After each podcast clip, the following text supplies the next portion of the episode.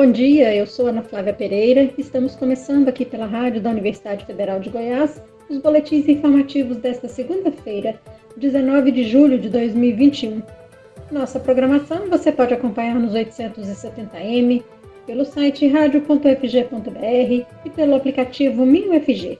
Os boletins informativos da Rádio Universitária você encontra disponível também em formato de podcast nas principais plataformas digitais.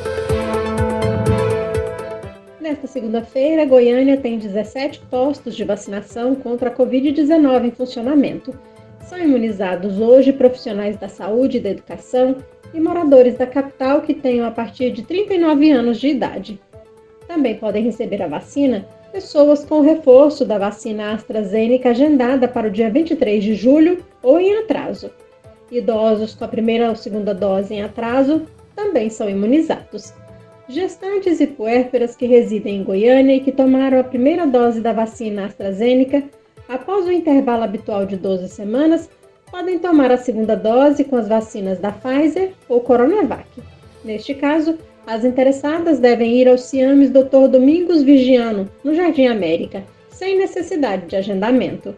16 postos atendem somente por agendamento, até às 5 horas da tarde na capital.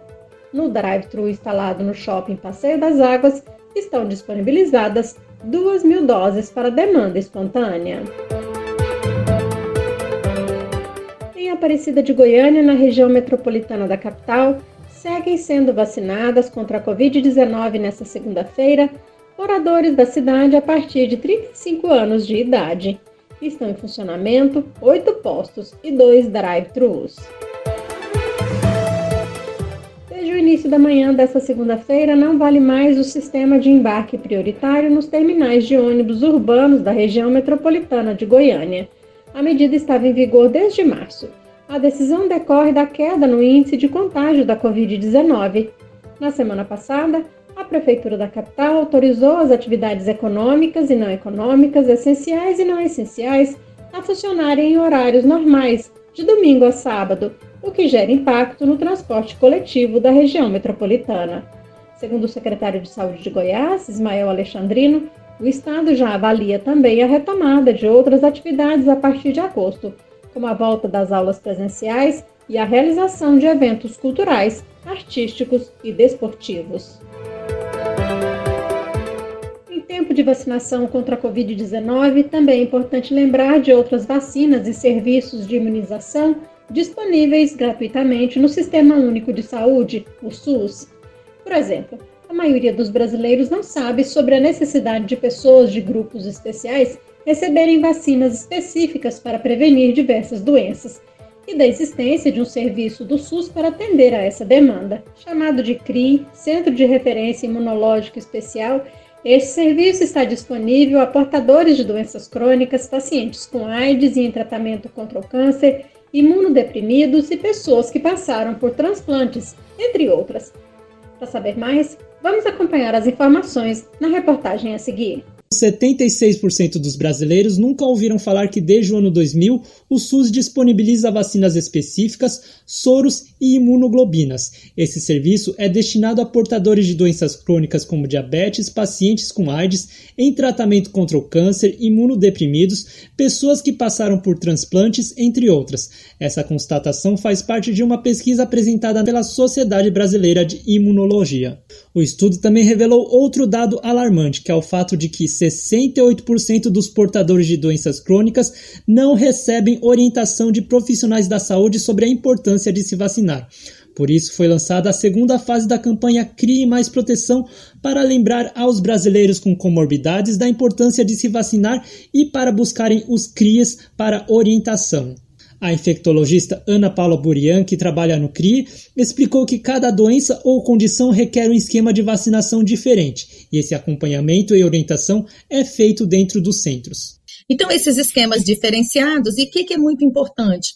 No CRI, a gente faz essa análise de que momento eu vou vacinar. Então, por exemplo, se eu tenho um paciente oncológico que está em quimioterapia, que vacina que eu vou fazer agora e que vacina que eu vou dizer, não, essas vacinas você só vai poder voltar três a seis meses depois que suspender a quimio e a radioterapia para você ter resposta à vacina.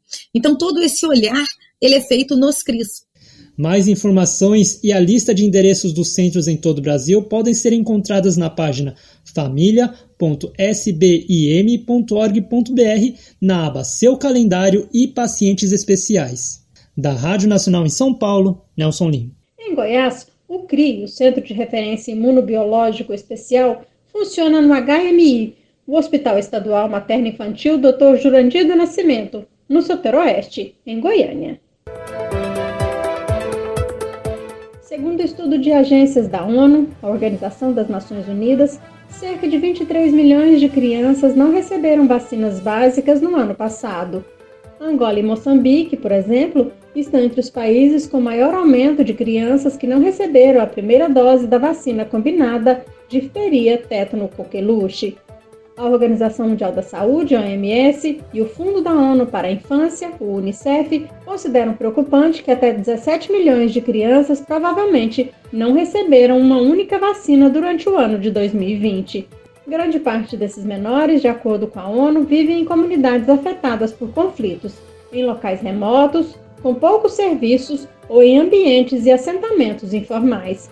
Nesses lugares, eles passam por privações, como acesso limitado a serviços básicos de saúde e sociais.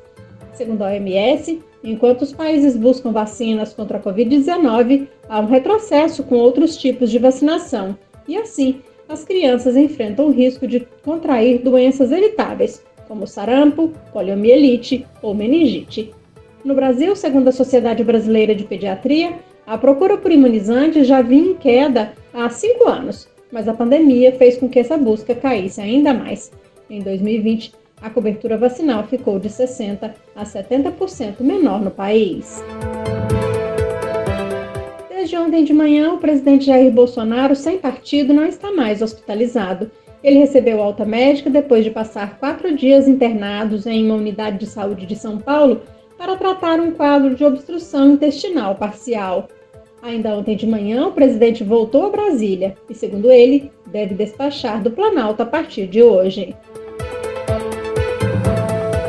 A importação e registro de armas de fogo cresceram mais de 100% no Brasil, segundo a 15ª edição do Anuário Brasileiro de Segurança Pública, elaborado pelo Fórum Brasileiro de Segurança Pública.